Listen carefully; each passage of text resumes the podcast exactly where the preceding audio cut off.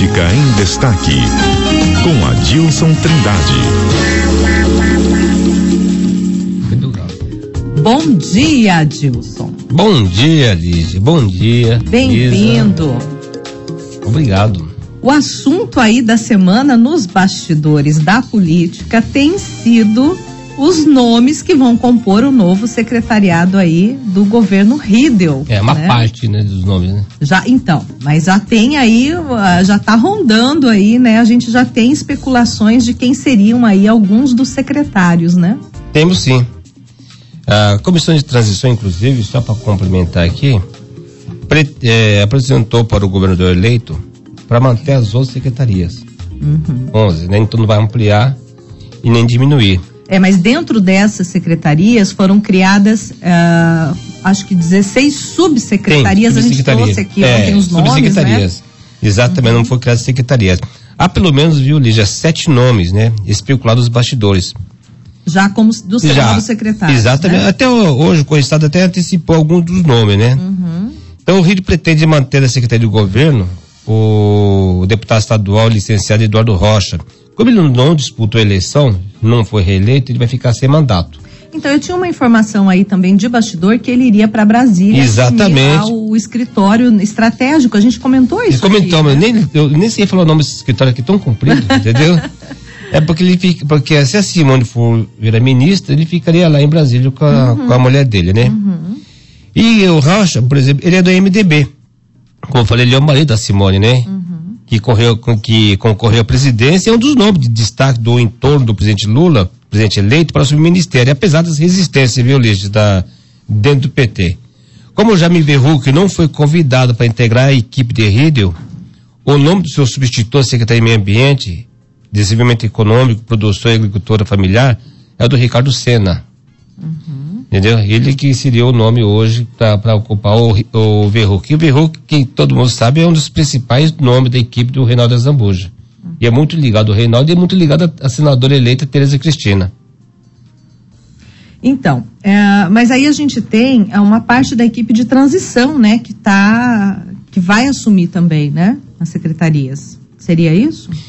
Sim, por exemplo, o Rio, por exemplo, assim, que ele, ele, da parte, assim, da, da, da comissão de transição, um dos nomes seria do coordenador da comissão, que é o vice-governador eleito Barbosinha.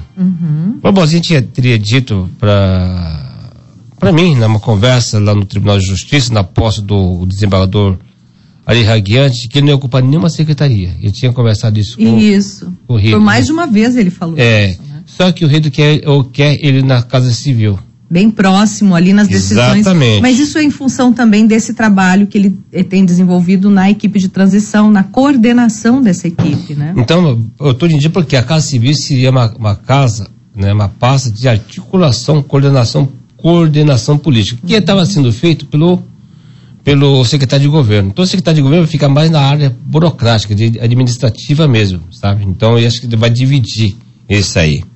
Agora, ah, o Riedel, a gente, eh, nessas conversas de bastidores, a gente sabe aí que ele pretende nomear alguns parlamentares eleitos, né, também, para ocupar algumas pastas. E aí a gente vai ter uma grande mexida na Assembleia, né? Vai. Suplentes Eu- assumindo. Exato. O Redo pretende me puxar para sua equipe, viu, Liz, de secretários, o deputado federal Beto Pereira, do PSDB. Vamos começar por, na Vamos Câmara dos Deputados, né? Federal. PSDB. Uhum. E o deputado estadual eleito Pedro Caravina, que é delegado de polícia e foi prefeito de Bataguaçu. Beto iria para a Secretaria de Direitos Humanos e Assistência Social. O vereador de Campo Grande, o professor Juari, do PSDB, iria para a Câmara dos Deputados. Só para fazer uma comparação, enquanto o Beto foi reeleito com quase 98 mil votos, ele foi o segundo mais votado, atrás da Bara Caseiro, Juari conquistou a primeira suplência com pouco mais de 20 mil votos. Quer dizer, mais de 70 mil votos de diferença, né? E foi convidado para assumir a Secretaria de eh, Já o Caravina deverá ocupar a Secretaria de Infraestrutura. Ele foi eleito com quase 32 mil votos. Como prefeito por dois mandatos, né, a alegação é que ele adquiriu experiência administrativa e Rito quer ou quer tocando as obras do governo estadual. Se ele for realmente, viu, Lígia, para, para o governo, Caravina abrirá espaço para o primeiro suplente, João César Mato Grosso, que é vereador né, de Campo Grande, que obteve mais de 11 mil votos na disputa por vaga na Assembleia Legislativa. Só que Rio teria convidado o próprio João César para comandar a Secretaria de Turismo, Esporte, Cultura e Cidadania. Nesse caso, segundo suplente. o segundo suplente do PSDB iria para a Assembleia Legislativa. No caso, seria o professor Marcelo Miranda, que saiu da zona também com pouco mais de 11 mil votos. Você vê a mexida, né? Pois é, é muita mexida É aí. só para complementar, só para complementar, mas, mas tudo tem ver. No caso, por exemplo, aqui do Beto Pereira, Ah, entendeu? Ele tem um projeto político, já conversou sobre isso, de se candidatar a prefeito de Campo Grande. Na última eleição ele foi barrado. Então, eu só não sei eh, como fica o eleitor nesse momento, né? Porque o Beto Pereira, como mais votado, tem aí um, um, né? O eleitor deu um crédito muito Tem, grande um para ele. pra ele. E aí ele não vai assumir, ele vai aceitar vir para o executivo estadual. Então, é, é, tem que ser avaliado também isso, né? É, e, o- e a pasta dele, é, é, além do direitos humanos, é assistência social. Uhum. Ele quer usar essa pasta para Se pavimentar. for para projetar é, o caminho é, prefeitura de exatamente, pavimentar Grande. seu caminho, entendeu? Para disputar a prefeitura de Mas Campo o eleitor Grande. que votou lá para querendo ele na, no, no legislativo lá em Brasília, né? E aí como fica, Adilson? Porque eles eh, eles são nomeados agora em janeiro, os secretários, né? Logo no início do governo. A posse eh, dos deputados, É primeiro de tanto fevereiro. então tanto federal quanto estadual é bem depois, né? Então eles o quê? Vão se licenciar para não perder um mandato? Sim, primeiro eles são nomeados secretários, né? Uhum. Eles vão ser nomeados. Então, na véspera, no final de janeiro, eles Exo- serão exonerados. Exonera Exonera, o Rido exonera, eles saem do direito oficial, a exoneração por deles. um dia, né? Por um dia. Eles assumem, então vão na Assembleia, ou vão na Câmara, na Câmara dos Deputados, no caso do Beto Pereira, na Assembleia. Tomam posse como Tomam posse como parlamentar.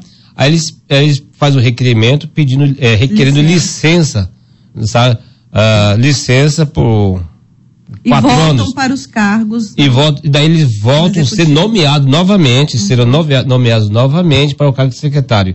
Aí os suplentes assumem, tanto na Câmara quanto na, na Assembleia de Legislativa. E também como na Câmara Municipal, né? Que o João César Mato Grosso é, é- é vereador, e, e também o Juari também é vereador que vai, que vai assumir, a- a- pode assumir uma vaga na Assembleia.